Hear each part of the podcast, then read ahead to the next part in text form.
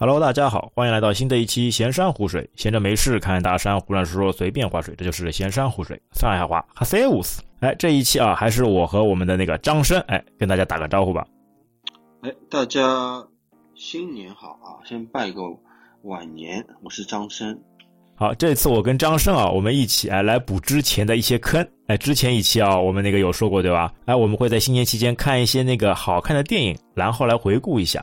给大家来说一说，哎，我们看的电影的那些自己的一个见解，哎，或其他的一些感想。因为我们知道哦，那个经过一年，哎，电影都是不景气的情况啊，今年电影院终于那个复工复产复苏了，哎，所以今年的电影呢也比较热门。我总共看了一下，好像目前来说呢，总共有大概有七部贺岁电影，对吧，张生？对的，啊，七部电影。今年贺岁档是七个电影，然后一个一个动画片《熊出没》。对吧？哦，其实是，而且两哪吒也是动画片。对，哪吒重生啊！我我们来那个数一数那个片子啊。刚说的哪吒啊，一个是叫哪吒，对吧？新神榜哪吒重生，这个是动画片。但这个动画片呢，其实我们后面会说到啊，这个动画片主要其实做给呢还是做给成人看的，小孩子看呢有点太深奥，看不懂的意思。哎，然后还有一部动画片呢，就是那个哎熊出没。哎，但熊出没我听人家说，就有看过的人啊，听他们说好像跟去年是一模一样的。啊，这个蛮有劲的，一部片子放两年，哎，蛮蛮蛮有水平的。哎，这这部片子啊，就真的差不多是给那个哎小孩子看的了。里面的一些那个说话的这种语言啊，里面的人物的风格啊，倒真是适合小朋友的，还蛮好玩的。哎，但我也感觉就是之前就放过了，这去年好像有人说已经放过了，所以我觉得今年这部片子就没有什么太大的一个看点了。片子本身呢？我觉得还不错，就说的一些那个，他们到一个专门的一个动物城里面啊，然后变身，就光头强变身变成一个动物，还有其他人类都变成动物，去体验一下动物的那种感觉。啊，他这个剧情创意我还可以，对吧？但总体来说，这部还是偏那个低龄化。配角，配角，还是其他哎配角啊？主要是其他五部，对吧？啊，其他五部厉害了。我们先啊一部看啊，一个是《你好，李焕英》，最近那个评分暴涨、票房高涨的哎这部剧。然后后面还有那个《唐人街唐探三》，对吧？从唐一、唐二开始，唐三哎火热上映。唐探这部剧应该也是去年就说要上，对吧？后来就那个因为疫情原因停滞了，没上。在一九年就拍好了嘛，其实。哦一哎对对对，当中有说到一九年就拍好了哎，那这部片子也是非常火热的。等一下我们具体再说到啊。那接下来还有什么？那个《刺杀小说家》，对吧？《刺杀小说家》这部片子，就这部片子蛮蛮玄幻的。哎，接下来还有一部啊，那个《弑神令》，是由那个陈坤、周迅，哎，陈坤、周迅，哎，两个老搭档，哎，专门演夫妻档的两个老搭档。还有一部呢，就是我们张生啊，强烈推荐的《人潮汹涌》。首先，我们要来问一下张生啊，你为什么觉得这部片子，哎，是你极力推荐的呢？我这次春节档看了三部电影，你看了几部啊？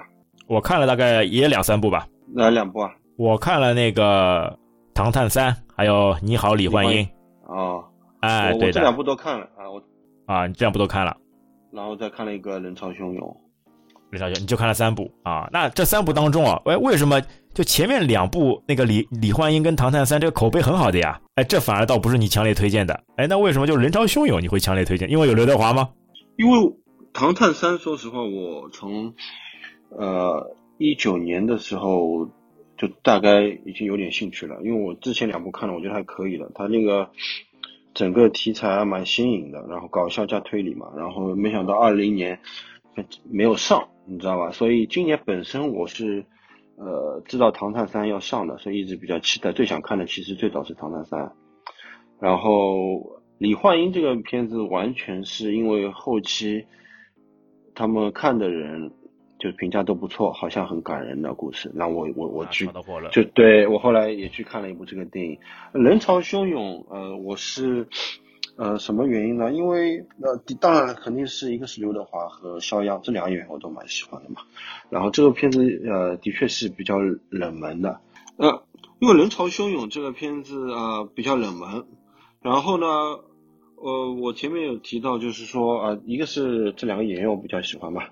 然后当时看预告片也蛮吸引的，然后想知道正片是讲什么内容，因为也没有去了解过，后来才知道它其实是一个翻拍片，啊，能晓得吧？哎，对的，翻拍片是那个日本的，日本的翻拍片，对吧？对，呃，它其实这个片子是日本的，然后这个日本的电影名字呢叫《盗钥匙的方法》，是谁演的呢？很有名的两个演员，半泽半泽直树看过吧？啊，很厉害的啊，芥雅人、香川照之这两个人。然后《盗钥匙的方法》就是当年他们两个拍的。然后这个片子在我们这个人潮汹涌出来之前，韩国也翻拍过一次，所以我们其实是属于第二次翻拍了。哦，很多人是三拍了啊！很多人一开始以为他是我们翻拍韩国的，但其实是原版的，是日本的那个片子啊。我也不记得我我看的是到底是日本的还是那个韩国的，反正有我还没看过。说实话，我原版我有印象的，我我有看过，没看过，但是我之后会补一下。那说回这个片子，因为我先讲就春节是看的顺序嘛，其实之前就讲过，《唐探》其实是我最比较期待的一个片子，所以我《唐探》呃和李焕英是最早看掉的。然后还有一个原因就是人潮汹涌，票太难买，非常难买哦。所以这也是我它不是比较冷门嘛？冷门就是因为它为什么冷门，你知道吗？因为是它排片比较少，啊、真的非常少，对，因为我觉得这个呃，其实怎么说呢？一开始我是挺啊觉得不公平的，因为啊我有去看一些啊数据。就是大年就是初一这个几个片子同时上映的，然后我看了一下啊，就是《唐探四三》和《李焕英》的排片占比，就是在上上映的第一天开始，前三天的排片占比啊，基本上都是百分之四十到百分之五十以上，就等于你的电影院里面就是就是《唐探三》和《李焕英》了。啊，特别是《唐探三》那个刚刚开始的时候，过年刚开始的时候，全部都是这个《唐探三》。啊，排片非常多的，那后期嘛，就李焕英那个开始有有有一些反转啊。我想看这人潮汹涌，根本看不着，侬晓得吧？就是没搿只排片，老少，然后然后，为什么？我当时在想，为什么呢？这不是很不公平吗？这个事情，因为你给人家选择就这两个，那人当当然你人潮汹涌的票房低了。你现在看到《唐探三》四十亿，李焕英追上来也四十多亿了，截止到目前的数据，对吧？两个加起来不得了。后来我去看了一下，其实是因为呃，现在电影像呃搞这种订购产品一样的，演电影票要搞预售，然后当时人潮汹涌的预售票房是最低的，所以他们后吹的排片就是因为预售比较低，那么是根据这个情况来的。唐探和李焕英预售是记销量就是那个记录是最好的，就是成绩也是最好的嘛，所以他们在排片的时候肯定是有优势的，这是一个原因。然后影方一看你。预售票上来了，那肯定就多排片了。知道这个就赚钱呀，啊，知道这个赚钱呀，那就多排啊。所以，我我当时就是，要么就是早晨七八点的，要么就是半夜里面十一十二点，甚至于，要么早要么晚。凌凌晨啊，一点钟，侬就一点钟看到三点钟。侬看看看看看看了不要困觉了，像人家老早看这个就属于厉害了，通宵场了，像人家家完全首映一样的了，通宵零点场。首映搿辰光没看了介介吓人，在里头看，因为所以我觉得这个其实对于真正喜欢这部片子的人来说就蛮难的。当然现在呃过年已经就是假期结束了嘛，你会发现它的票房已经上去了，就目前为止人潮汹涌的，它的票房已经三个多亿了。然后它的排片口碑啊，这还是口碑啊，排片到百分之十了，百分之十对相对之前百分之四到五啊已经很高了，所以我现在还是就是说，呃，这个片子如果大家有机会的话，我会啊推荐一下。那么我们现在就就是为什么推荐？我还是回到这个片子本身。呃，我刚才说了它是翻拍片嘛，但是它其实有根据我们本土化有改然后改编的，然后它就呃就是有一个角色的互换。在整个电影里面，就是有一个出人意料的角色的互换，对，就是讲肖央演的一个郁郁不得志的不上进的一个喜剧演员，然后遇上了一个我们说打引号的职业杀手，就刘德华扮演。哎，杀手。对，因为一场意外。但其实哦，像这种角色互换这种桥段哦，已经那个见怪不怪了，很多电影都用到过的，对吧？哎，这个本身其实没什么特大的吸引力。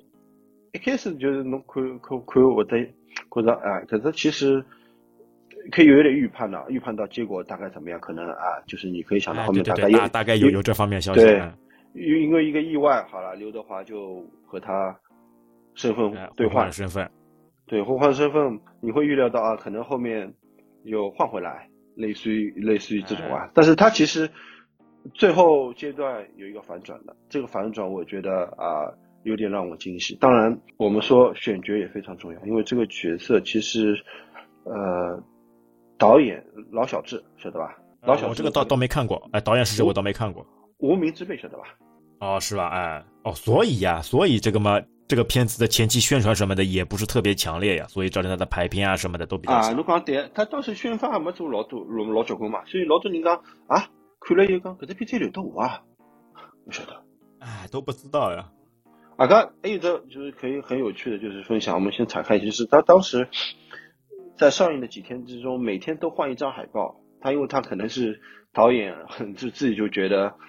哎呀，可能这个票房上不给力啊，要让大家呃加把劲，就是帮帮忙啊，你说对吧？对对对对。因为就我的发觉豆瓣上也是，他我我有一直有关注的嘛，他有换过大概有三次海报，每次海报都是不一样，可能也是希望啊吸引一下我们更多的观众去看嘛。换个新的口味，让人家多来看看。对的，然后他这个片子其实呃还蛮多的，因为你会发现里面有很多呃致敬的桥段。比如说之之前电影的桥段，对，会有一些呃致敬的桥段，或者我们呃经常会说的彩蛋，啊，都会有很多。对的，比如说呃有一场戏就是呃致敬了一个当时呃张学友啊，晓得吧？张学友那张老老有名的张表表情图，晓得吧？哎，这表情帝呀，对吧？张学友那个表情帝呀，就一只吓死了，那个只表情可能牙齿爆出来。哎，对的对的，就是那个。哎，牙齿咬金子，头颈伸出来，青筋暴露的那个那个片段，有有一个有有对有有里面有一段就是模仿这个的，没有进模仿哎是谁模是那个刘德华刘德华说的对吧？不是，就是一个其中的一个配角，然后他对刘德华做了一个这样的一个表情，蛮有意思的，我觉得。哎，这个表情哎，对的对的，这个要之前对那个就港片嘛，老的港片比较了解嘛，就能发现这个端倪的，哎，蛮蛮有劲的。还有这么呃，就是《天若有情》看过不啦？《天若有情》哎，老片，经典老片。啊，那是刘德华自家演的这片子，看过它里面是哪哪哪个片段？哎，就是最经典啊，骑摩托车。啊，一个辰光，对，一个辰光不是骑了摩托车，后头坐的啥人啊？后头坐的是吴倩莲，晓得吧？那片子里向嘛就换成肖央了。啊，然后，然后，这首歌就老老经典，想起来啊，我我要，阿拉王工呃后期把这首歌放一放，这非常经典，我看了还是有有有点鸡皮疙瘩起来的，因为这个片才是非常经典的，嗯。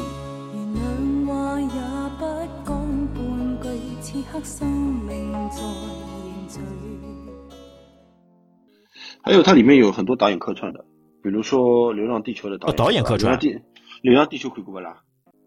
哎，流浪地球那个、那个、那个、那个是谁来着的？郭帆，侬哪里不晓得了？啊，郭帆啊啊！我来想刘慈欣嘞，哎，我想刘慈欣不是呀，刘慈欣。刘慈欣人家是原作者，好吧？那搞啥江湖了？还有还有个郭帆也出来啊，小说家导演有啊，晓得吧？哦，哎，他们这次蛮有劲的嘛，全部都来客串一下，对吧？相互捧一捧。陆阳晓得吧？他叫陆阳，也是在里面有客串的，因为它里面也是有讲讲到关于呃演员的一些剧情的。因为肖央本身就是一个演员，然后你会发现，就是啊，剧透我就不说了，但大家自己去看就会有一些惊喜的。包括啊，这个片子导演老小智他也有客串，然后他们郭帆、老小智、陆阳三个人其实都是合作拍《流浪地球》的，所以当时做。发布会宣传的时候，他们几个也一起站台的嘛。当时我在想，哎，这几个人呃好像没啥关系嘛。然后后头想想，哦，原来是有个道理啊。嗯，包括里向还有一些喜剧之王的那个音乐，一直有穿插在背景音乐里面的。所以我觉得他这个片子其实细节蛮蛮多的啦。啊，关键就是你要自己要深刻发现呀，对吧？有的时候可能一刷还不够，哎，可能需要二刷，完全体会到里面的导演给大家的一些那个细节的一些表现。其实像这部片子啊，我觉得那个最打动人的、最给我印象深刻的还是那个刘德华。他里面因为演演的一些东西嘛，就比如说他那个失忆以后，对吧？到那个戏戏班里面，哎，或者是跑龙套开始，我感觉有一些他也原原本以前的一些那个人生写照。对，我们知道刘德华二十二岁那个，对，所以来讲他是本其实是有一点本色出演的感觉嘛，因为有点本色出演的。这个这个角色本身就很自律、很严谨的，所以你你会发现非常自律，就啊非常自律、非常严谨。不二人选，我觉得他的确是是以以今年是本命年帮我养了啊，六十岁了，对吧？比如比如说，短裤也穿起来了啊啊，比我大点啊，当然比我肯定要大好几轮哎啊，但是没想到已经六十岁了，我觉得他在这个片子里面还是呃非常有魅力的，至少让我就是你你会发现。一个好的演员，就是他在表演这个角色的时候，非常让你有代入感，这是最最基本的。我觉得，就是你你能被这个角色吸引进去，而不是呃流于痕迹的一些为了表演而表演。而且他们两个应该是第第一次合作，你知道吗？也是第一次合作。包括我觉得刘德华现在慢慢开始在大陆拍一些这种电影了嘛，我觉得和以前的风格也是会有一点点最近开始多起来了。包括他那个入驻抖音，哎，粉丝量一下子暴涨。啊，也入驻抖音了，我不晓得。哎，对的，你不知道哎，他入驻抖音了，一下子粉丝量几天里面好像到那个四千多万还是四百多万，这个具体我不记得了，反正一下子很厉害的。啊，因为各种类型题材我们回到他拍过，因为他往年的以前的片，他以前要么就是演很正直警察，或者是这种英雄类的，或者是对吧，比较正派的。对，前前几个月嘛，那个拆弹专家二，对，也很厉害的啊，也很火爆的。其实这个片子人潮汹涌，它。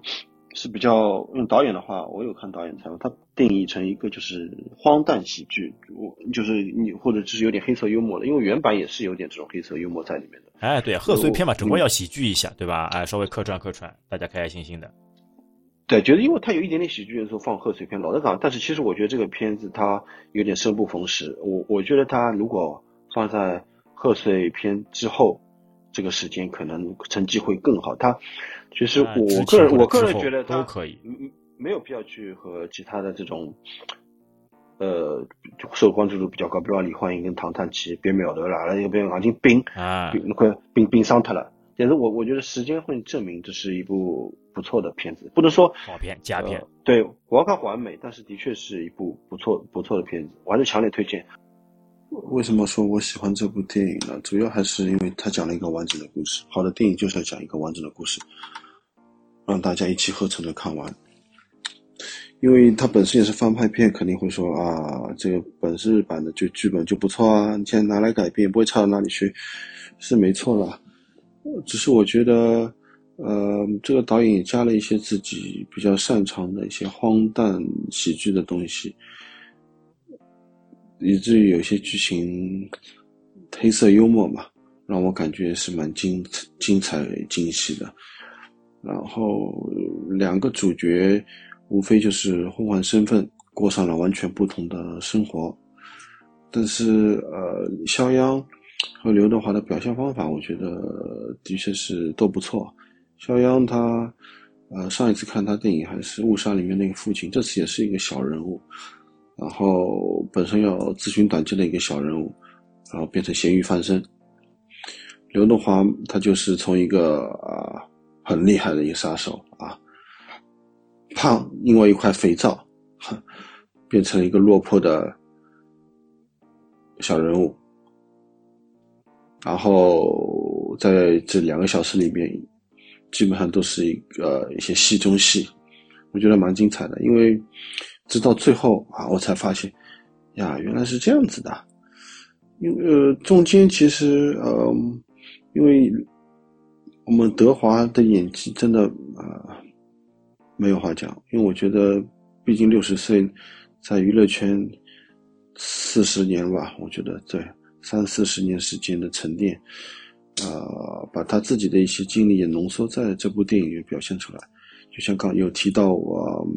喜剧之王的一些桥段，有一些致敬，还有他自己以前的一些电影的致敬啊。嗯，他在剧中的角色就是一个非常严谨，然后自律的自律的人，以至于一直到最后一个篇章之前，你都会觉得他真的就是那个角色。然后，当你以为啊，故事就这样发展下去的时候。呃，出现了一个反转，然后这个反转，就我完全没有想到啊，刘德华他会有这种就是题材电影里面的一个表现。怎么说呢？就是，嗯，我很少他看到会呃，他参与一些哦黑色幽默的电影。就是他在有一幕里面，他就会完全没有按照他的计划来，表现的非常非常的尴尬。就是我就觉得挺搞笑的，因为他一直是很严肃的一个人在电影里面，但是。剧情呢又是很搞笑的一个剧情，观众都在笑，但是你会发现他在里面还是很严肃，就是这样一个啊反差，就是同时兼顾了呃紧张的气氛，然后又有一点黑色幽默，但是他最后呢又很弄得很狼狈。我指的是在电影里面，他这个角色其实有一段是非常狼狈的，然后后来还是要啊依靠。呃，肖央和万茜这两个角色去帮助他，就是和以往可能他孤胆英雄啊，或者是靠一个人这种力量啊不一样。呃，包括最后那个黑帮女老大，其实女老大其实演的也不错，我觉得。然后他最后一直让我以为他要把刘德华捅死，真的，刘德华在那个时间段的表演。太抓人了，我就觉得，难道就这样结束了？然后没想到是一个反转。具体的我不想过多剧透，我还是建议大家去电影里面看到最后，就可能会呃有一个哇，原来是这样子的。然后就我就就感觉挺意犹未尽的，看完这部电影。因为可能我本身就比较喜欢这种黑色幽默类型的，呃，像盖里奇，不知道大家有没有听过？不知道网工听过啊？我觉得这个啊导演的片子大家可以去看一下，呃，两杆大烟枪啊，对，都是不错的电影啊。可能这个导演呃老小是有借鉴，我不确定，但是总的来说，这部片子给我的感觉还是非常不错的。然后其实三部片子里面，三个我是分别在三个电影院看的。除了搞笑，分享一个搞笑就是，我是大概十点半的电影票啊，人只有那一场，然后还是情侣座，能晓得吧？情我哎呦情，你一个人做情侣座啊？情侣座两三人，啥叫情侣？连了一道了，连了一道嘛，情侣侬晓得呀？做情侣座做情侣事体，连了一道，根本我就寻思。哎，没有不可描述的情侣事体。正好有得两座位置没人了，那么我先买脱了，买脱了以后，好等开场之前我再去看票子辰光，哎，旁边把人家买脱了。万一我来想女的就算了，万一是男的不是老尴尬，因当中没么子立起来啊。不过也好，勿是恐怖片，晓得伐？反正没有动，啥人晓得动手动脚，碰碰着种魔法魔法，夜里向看勿出哈里倒怪。啊，那么结果呢？结果人家是男的还是女的？我我辰光老紧张啊，侬晓得伐？一直到开开始之前，广告放光了，预告片放放光了，一直在想这个事情哦。一只龙龙标出来了，我想肯定哪能还没来了？我想哪能来了吧？大概勿来了。哦啊，当当当！哦，侬开心了，龙不来就开心了。啊，有人进来了，呃，是哦来了，出现了，哦，是个女的。哦哦，小姑娘，哎呦，正好啊，赶紧配一配，大家的情侣座。哎，你们是不是坐下的时候相互看了对方一眼啊？有没有打招呼啊？你看不看我？但是我看了一眼，然后确定她不是小姑娘。啊，不是小姑娘。那么我我就放心了。然后我看不是小姑娘，那我的专注力就可以放在这个电影上了。嗯。哦哟，你本来还想啊，专注力要要要转移一下喽。然后这个片子呢，它这个电影院也位置。应该是后头吧，比前头吧稍微高一点，侬晓得？然后伊差不多基本上是平的，没没啥高。然后坐了我前头一对情侣，头没来来得大啊，不好意思啊，就是我就觉得反正 大概我可能我我我坐姿比较挡住你了。我基本上后半程，因为也是剧情关系，比较紧张嘛，看了。然后后半程基本上就是人杀起来看，侬晓得吧？哦，我我还以为你要站起来了，哎，站起来看。但是这个丝毫不影响我对这个片子，就是的。我觉得就是这赞赏吧。我觉得其对对对，就相对于《唐探三》来说，尤其是《唐探三》吧，李焕英我觉得还 OK 了。等我们呃，等会儿跟你跟你说讨论像人潮汹涌啊，我觉得最大一个问题是什么呢？他那个名字起的不太好，这个名字让人家摸不着头脑。哎，什么叫人潮汹涌？跟这个片子其他属性好像没什么太大关系。而且人潮汹涌嘛，哎，有没有感觉有有点这种文艺片的味道？哎，或或者是这种啊恐怖片的味道？哎，有没有这种感觉？对吧？我感觉这个名字好像起的有点不太好。如果换一种名字，说不定，哎，它的那个票房什么的就会不一样。搿就是因为侬勿晓得搿只名字讲啥么子嘛，走着去看嘛，为什么要嘛？如果去，我还是关于更多，我就觉得这个排片太少，所以你在选择的时候，你晓得过，他这个片子在过年搿一个礼拜，这票房还没有《熊出没》高，我眼眼叫换成眼眼叫了，我也搞不懂为啥，你晓得吧？大概你看小小朋友来可能去看《熊出没》了吧？可能，还有就这个排片比较少吧。你排片少，老多，但是侬可以就是讲每一场，虽然他排片少，但他每一场都是坐满的，这个是我是。有看过，因为我其实有想买的时候，的确是蛮难买的，好不容易买到了，有所以就搞了。你反过来想，就因为排片少，人家想看的看不到，所以有一场那肯定就是人都排满了呀，对吧？哎，还而且还包括像你一样的跟人家小姑娘一起挤在一起，哎，挤在情侣桌上一起看。然后他这个片子，哎，就是刚上海人有有一点感觉，因为它里面取景都是在上海的，然后里面比如说万茜是吧，在上海取景啊。万茜，我的日常应该是上海的角色吧？他的背景身份，因为他有几句讲上海话的。一个一个人叫啥？演余欢水的一个男的叫啥名字？余欢水。哦，郭京飞，郭京飞。哦，郭京飞里面也也出来的。有啊，对，也也是一个房东，也是上也是上海人。对，但是主要讲他们讲上海话，就是他们因为肯定不是上海人，然后他们讲上海话就想模仿的痕迹还是有点重。我觉得他们他他们一句话都讲哦。这个事情侬晓晓得吧？阿拉现在去那边在吃饭，对吧？就是后面我都讲，哇？就特意的。哎呀，这个人家就特别突出呀，让你知道人家说的是上海话呀。哎，导演故意安排的。但是侬侬只要上海人讲，我也不会每句话来用到，对吧？啊。那我刚刚讲了句对吧？但是我觉得不大会得，除非你问问题啊，我不大会得一直就频率很高。我就觉得他们这个这个有点让我出戏，可能我是上海人的关系，因为呃。其他的好像还好，因为它里面有四川话，但是我听四川话还蛮有意思。但上海话我就觉得不是很地道，因为他们两个当然口音已经模仿的很像，因为上海话的确很难学。对，因为像其实像刚刚啊，张生说了那个一句很好的，就这个刘德华演的嘛，很难让你出戏。这也就是我觉得啊，就其他两部像《唐探》跟《李焕英》的一个关系，就看那两部对吧，非常容易出戏，特别像那个《你好，李焕英》嘛，因为都是喜剧班底嘛。对吧？看到沈腾那张脸，我就想笑了；看到那个贾玲那张脸，哎，我就憋不住了，就很容易出戏，就很难就带入进去，带入到这个剧情啊，这个情景当中，对吧？包包括像其他李焕英出戏，对吧？侬看过李焕英啊？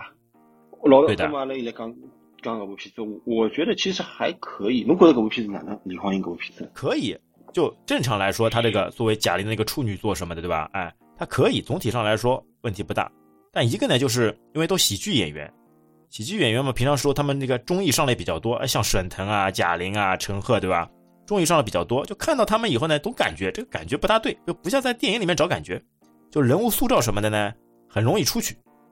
再加上他本身就是喜剧，喜剧元素比较多嘛，哎，弄吧弄吧就感觉哎出出去了，就找特别像那种最后那个煽情的地方，对吧？煽情地方，人家说吧，我就问侬侬侬哭了吧？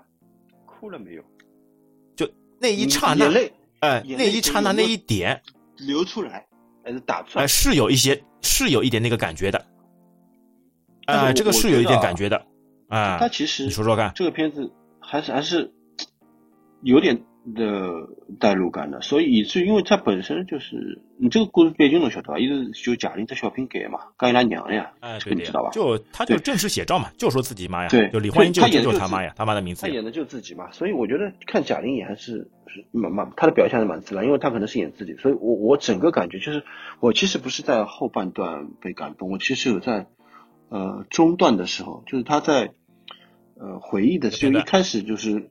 就是他，比如说，呃，他其实就有一开始一段独白嘛，包括后来他，呃，和他妈一起就是骑自行车之前嘛，具体我呃不是很印象不是很深，但是他就是一直在说，这么就是被撞撞的那一下了呀。啊，在那那一段之前，其实他会想，我其实一直没有个表现的很好，一直没有做一个很好的女，一直都没有让我妈真正的满意过、开心过，包括他一开始就是，呃。造一个假的文凭开始嘛，对吧？我觉得他他自己知道他自己大概是一个什么样的，呃，在他妈里面是在他妈心里面是一个什么样的一个呃状态的一个但是他很表现的很就是很自然，他会就是有点真情流露，你能看得出他真实的感情，就没没有太多的表演痕迹。虽然他本身是小品演员出身，对吧？最早是春晚上火的嘛，但是他在大电影里面，而且自己自导自己编，我觉得已经做得很好了。包括后面其实穿越之后，他对他妈。这种情感的流露还是非常真实的，就是感觉他很期望，真的是可以通过电影，就是回到他妈妈年轻的时候，所以他也为什么他想把一些遗憾，对他妈的一些遗憾，对吧？重新那个通过电影的方式再带回来。我我就了解，他是在十八岁的时候，他妈妈是意外从好像是拖拉机什么车上掉下来的嘛，突然之间翻斗车，翻斗车运稻草，哎，意外倒下来。搿辰光好像来外地嘛，然后赶回去嘛，对吧？记得没没。所以说这部片子里面也也有很多那个彩蛋嘛，对吧？哎，就是他那个之前没有做到的，一个就是陪在那个他妈妈病床旁，因为他之前真实里面他没办法赔啊。对，啊，对吧？也有也有有相应的一些彩蛋，啊，来弥补他的一些那个过失，或者是之前没有。所以，可这边其实我我一直到最后还是有惊喜，因为我我还是觉得他会像夏洛特烦恼的鬼娃，也是一个穿越的嘛。夏洛特还是沈腾哎，对的呀，沈腾的，对吧？啊沈腾啊，马丽，因为这比赛没有看，然后我们就没想到最后，有可能有剧透，但是我就觉得最后没想到，呃，是不只是他一个人穿越了，这个是让我非常意外的，因为他就整个把你前面看到的东西全部都放过来了，然后它有一个很快速的可以串起来了，对吧？原本的一些那个坑什么的可以把它串起来。对对对对对，就从呃他妈妈的角度很快速的来了一遍，然后就是给你。在原本的就是感情的基础上，再有一次更强烈的冲击，我就觉得这个反转非常有意思。这个编剧其实还还蛮有劲的，这一点还是蛮好的，因为他这个呢确实是有煽情的桥段的，确实会让你忍不住的。但我还是那句话嘛，就我感觉他那个煽情的地方嘛，就那个煽情的那个点或者是那个爆发力，哎，稍微还是有一些欠缺的。哎，之后他可以如果还要拍其他类似的，到时候可以那个。到时候再可以那个加加工一下或怎么样的，因为说到这个煽情点嘛，我我有两部片，我有两部那个电影，哎，对我来说是非常那个，就煽情，就触动那个点嘛，它能持续时间很长。这个我不知道我们张生有看过。哭不出来，硬就要哭出来，所以能那两性质持续很强啊啊，那是压力太大了，硬就要哭的吧？这个是你的一个爆发点，出来这种片子不行的。我我跟你说一部片子啊，我其实这种看电影哭嘛，这种确实是跟我觉得是蛮享受的。对吧？你肾上腺素、荷尔蒙这种东西分泌以后哭出来，这种感觉还是蛮蛮好的。虽然说我我是男，对吧？哎，但我觉得看电影这种哭很正常的呀，而且很舒服的。你看完以后，哭完以后还是很舒服的。什么电影？有有部片子我问看你啊，你看过吗？那个就韩国片子。韩国片子？哎哎，叫叫叫什么名字的？哎呀，一下子忘记了。那个那个叫叫什么？与神同行。看过吧。啊，我没没看过，我韩国电影看的比较少，不好意思，我没看过对吧？我晓得。我知道这个电影的，好像是不是也是改编的，还是什么？呃，改编不改编我不知道了。就《与神同行》，它分一二嘛，叫二不不说了，没什么。就亚呃，《与神同行》一，最后那个片段，那个爆发点，那个桥段，那个冲击力，我觉得可以让你哭，要哭一会儿了。那个片子，我跟我跟你们说，真的哭哭了有一会儿的，哭了它最起码持续五分钟左右。那个的冲击力，我觉得是非常，就在我看的电电影里面嘛，巅峰之作，可以让你持续性输出，啊，你一直哭五分钟啊。哭五分钟，你用它一一一包菜金子嘞，那结棍啊！就菜汤汤点啊！菜金子就不说了，但我这部片子啊，我跟你们说，真的是厉害的。还有还有一部是那个，还有一部是那个钢铁神拳，看过吧？就那个机器人，就哎，休杰克曼演的，对的，那部片子那个就泪点的那个冲击感跟爆发力也是非常厉害的，就是在那个跟那个宙斯打的时候。一部片子啊，这部片子你应该肯定看过，我不知道。呃，你知不知道？应该你应该看过《Coco》，晓得吧？也是动物片，皮克斯是动物片，看过啊？啊，什什什么名字啊？皮克斯的那个《飞屋环游记》啊？啊？Coco，《飞屋环游寻梦环游记》，Coco 呀，没看过啊？《寻梦环游记》我看过的呀。啊，搿只片子我看了，就是说他跟他奶奶那个对吧？对对对啊，就是伊拉希特人，然后去到一个死我死死人的亡灵的世界嘛，就是一个种。啊，因为和中国这个也有，中国人蛮像的嘛。这部片子也很厉害的。这只片子哦，相当感动，我看了两遍嘛，哦，真的好看这片子。对对对，这个片子我也看两遍。然后另另外其他还有还有一部是那个《飞屋环游记》，当中有也有一个片段，我觉得也很厉害的。啊，这个就是那个那个那个老头子，老头子年轻时候跟他那个老婆就一路，他很快的呀，大概两三分钟，从他们那个相识相知，爱到相恋，然后变老，最后那个生病，就这个片段，我也觉得很厉害的。那个那个时候的泪点也是非常非常感人的。就我不知道张神你有没有这个感觉啊？飞环游记老实讲，辰光比较长，但是 Coco 印象比较深嘛。所以我我其实搿种片子，我有有有可能侬年纪大了，我觉得还是年龄大，经历的事情多了，所以你可能会产生共鸣。包括李焕英，我有有可能老多人会得讲哦，我看了以后想妈妈了。哎，对的，很多的，因为每个人感觉不一样嘛，所以他的那个泪点也会不一样啊。李焕英本身其实还是非常不错的。对，其实这个片子我觉得，哎，当然他这个。可是目前就是唯一的，就是口碑和票房都可以达到这么高的国产电影，真的是很非常厉害。人家贾玲现在是那个不是那个票房最高的那个女导演了吗？对吧？处女婿，哎，就就那个最高的了。不要讲出道即巅峰。沈腾是票房最高、累计票房最高中国男演员，不太结棍啊。但是搿种好比啊。对现在票房动不动就三十亿、四十亿，因为现在老实讲，现在电影票真的去。现在电影票，我我我我在宁波看一张，就是很小的地方，就是比如说你社区电影院的感觉，很小的也要四五十块。上海啊，随便一个稍微好一点的、中等的，你没个七八十块、一百块，你你买不到这个电影票了，太贵。为什么呢？因为现在看电影一个人多呀，你病了一年，对吧？大大家都没办法看，那一下子再爆发，再加上人家那个推广一下，哎，票房口碑都好。对，又是春节，哎，没没有办法，但是就是我觉得它票房高，因为以前你的一个电影五亿、十亿已经不得了了，你像张艺谋、冯小刚电影啊，阿里的有的加许多，动不动就三十亿、四十亿，太吓人了，你知道吧？对啊，你像以前那个非常那个厉害的、广为人知的那个徐克拍的一些片子，哎，票房也没有那么高呀，全部都被他们没有的，以前片子都没有这么好，而且李焕英这个是一个典型的。